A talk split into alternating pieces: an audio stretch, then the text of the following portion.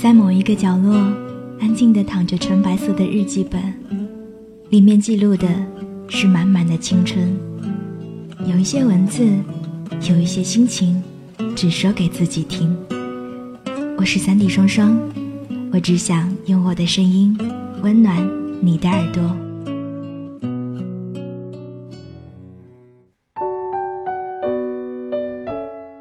嘿，你好吗？我是三 D 双双，我只想用我的声音温暖你的耳朵。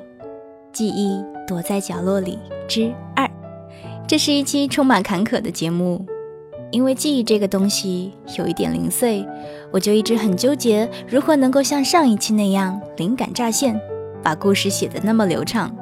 而好不容易写了大半的文章，本打算接着记录的时候。结果不知道什么原因，文档里只剩下了短短的一行字。于是发微博感叹，结果被大家吐槽说自己用的 Word 版本太旧，或者是人品不好之类的。好吧，嗯，不过还是要谢谢大家，在被大家吐槽的同时，大家也都很有爱的告诉了我很多防止文档丢失的方法，以及一些很好用的软件。所以我决定开着新软件。继续很执着的去拼凑剩下的一些可以回忆起来的片段。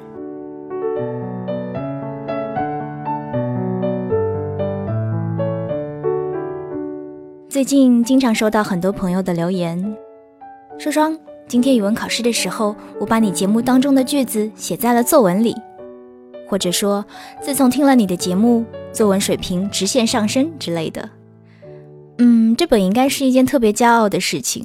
不知道为什么，听完这些话，我内心总觉得特别的惭愧，因为其实初中、高中的时候，我的作文写的并不好，总是在及格边缘，而老师的评价也总是中心思想不明确，没有点题，没有主题思想等等。可我很不明白，我写出来的这些东西，不就是在看到主题之后才联想到的吗？怎么就没有主题思想了呢？所以一度我就特别的痛恨写作文。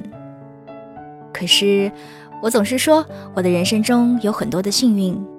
幸运的是，虽然在每次作文考试之后总是有老师对文章缺点的评语，但是每一次只要是我上交的随笔，老师总会很细心、很耐心的写很长的话鼓励我。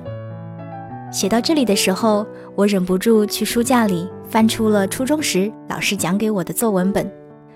封面是淡淡的紫色，上面印着弹奏不同乐器的卡通小企鹅，甚是可爱。翻开作文本的第一页，有一个红色的印章，上面印着一个圈，里面有一个大大的“奖”字，其中有一篇文章的题目叫做《幸福》。现在再去看的时候，觉得当时特别的稚气，就如同流水账一般的记录了自己和一个朋友的故事。可是我的语文老师写在后面的评语却是一种莫名的感动，人与人之间的友情似水若丝，总在人黯然心意之时给人以抚慰。你看，若你是当时的我，在看到这样的话之后，是不是也会如有一股暖流，温柔的注入心间呢？而事实上，当我再回过头去看的时候，才恍然间明白，那可能就是老师。对学生最真挚的爱吧，无需要太多的语言和表达，只需一个微笑，一个点头，就足够成为我人生中不可或缺的爱的正能量。所以，即便在往后的学生生涯中，我的作文分数依旧平平，依旧还是写不出所谓的主题思想，写作水平也依旧差强人意，但我总是不间断地记录着，记录着我的一切快乐和不快乐。平凡与不平凡，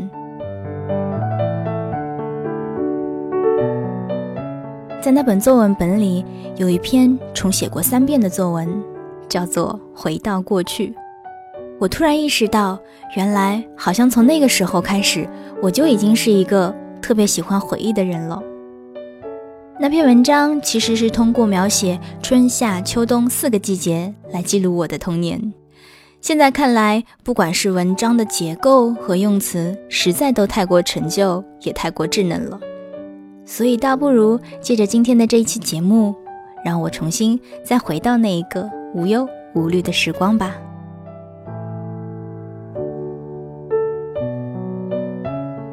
如果说让我用几个词来形容自己的童年生活我一定会说质朴且充满着自然的味道。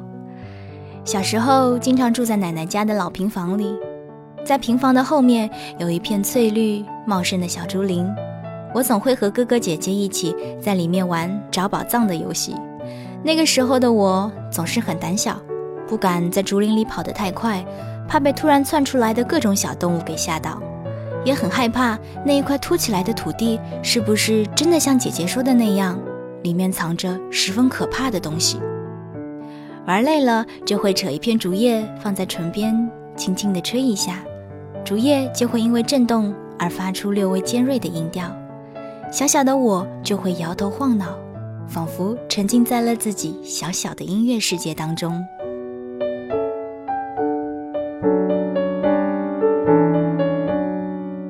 奶奶家养过很多条小狗，养第一条小狗的时候，哥哥帮它取了一个名字，叫做佳丽。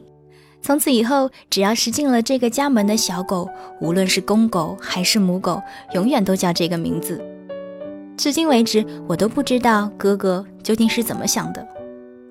爷爷奶奶家养的小狗，每一只都特别的调皮，特别的会仗势欺人。每一次都只会对着善良的邮递员叔叔、送牛奶的伯伯大吼大叫，看见不明身份的人就躲在角落里一言不发，偷偷的观望。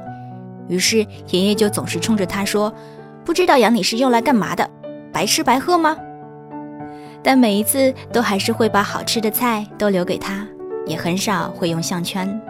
而狗狗也总是喜欢很安静的坐在爷爷的旁边，陪爷爷一起晒太阳。每到秋天的时候，小狗都会跟着我们一起到田里去割稻。现在回忆起来，这样的画面就如同油画一般的美丽。大人们弯着腰，忙忙碌碌地晃动着身体；梳着羊角辫的小女孩手里拿着长长的稻穗，稚气地哼着歌谣，微笑着坐在路边东张西望，时而抬头望天，时而对着远处的人招招手。小狗欢快地跟在后面，吐着舌头，摇晃着尾巴。有的时候还会和小朋友一起翻山越岭，爬高高的树，在烂泥地上挖一个大大的坑，再把水倒进去，用树枝搅拌一下，抓一把起来，你捏一个大苹果，我捏一个大香蕉，剩下的泥就再加一点水，假装做饭、煮菜、玩过家家的游戏，不亦乐乎。夕阳西下，满脸泥巴的小女孩就坐在堆满稻穗的拖车上，摇摇晃晃地跟着大人们伴着夕阳的余晖，载着满满的收获回家。这样的生活恬静而无忧。每天早上在鸟鸣和带着泥土芬芳的气息中醒过来，花瓣上的露珠晶莹剔透，厨房屋顶的炊烟袅袅地升起。偶尔去灶头前生火，还会弄得满脸都黑掉。奶奶也总会在灶头里丢几个红薯，等饭和菜都煮好了，就可以拿出黑乎乎的红薯。一闻到那个味道，就特别的馋，但是也只能把烫烫的红薯在手里丢来丢去，于是满手也变得黑黑的。而最后吃到嘴里的，已经不知道究竟是金黄色的红薯，还是脏兮兮的红薯了。但是我知道，这里一定会有一种味道，叫做幸福。那些赤脚踩过的烂泥坑，左手抓龙虾，右手抓蚯蚓，追着青蛙到处乱跑，一不小心掉进河里，再被狼狈救起的情景，满身破烂和泥泞，却还总是傻傻的笑着，不知疲倦，也不知忧愁。这些童年美好的回忆，又怎能仅用这些话就能描述的详尽、描述的透彻呢？这是我生命当中最宝贵的记忆，就如同每一个你一样，一定都会用心的呵护曾经的每一个点滴和过往的时光。其实，你的记忆或许也只是因为害怕打扰到你的忙碌，而偷偷的躲在了角落里。记得。一定要把它找出来。我是三 D 双双，我只想用我的声音温暖你的耳朵。弯弯的小河慢慢的流，轻轻的是在记忆里，你牵着我的手，一起爬过开满花的小山丘。当我偶尔也感到失落，我也会轻轻唱着歌。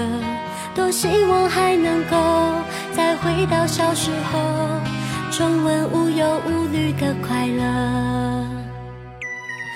我曾经期待的世界，为什么会有点灰？是不是要有一点残缺，这样才完美？星星的眼睛眨呀眨。是谁在心中想着那个他？就算辛苦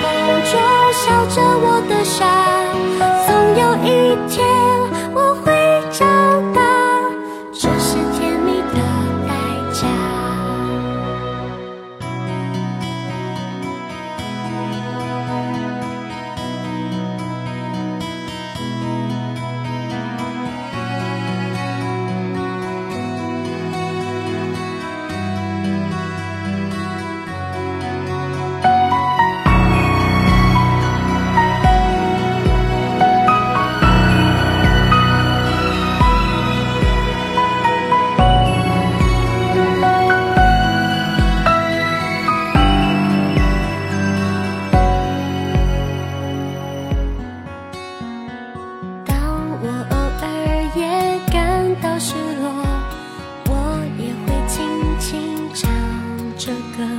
多希望还能够再回到小时候，重温无忧无虑的快乐。我曾经期待的世界，为什么？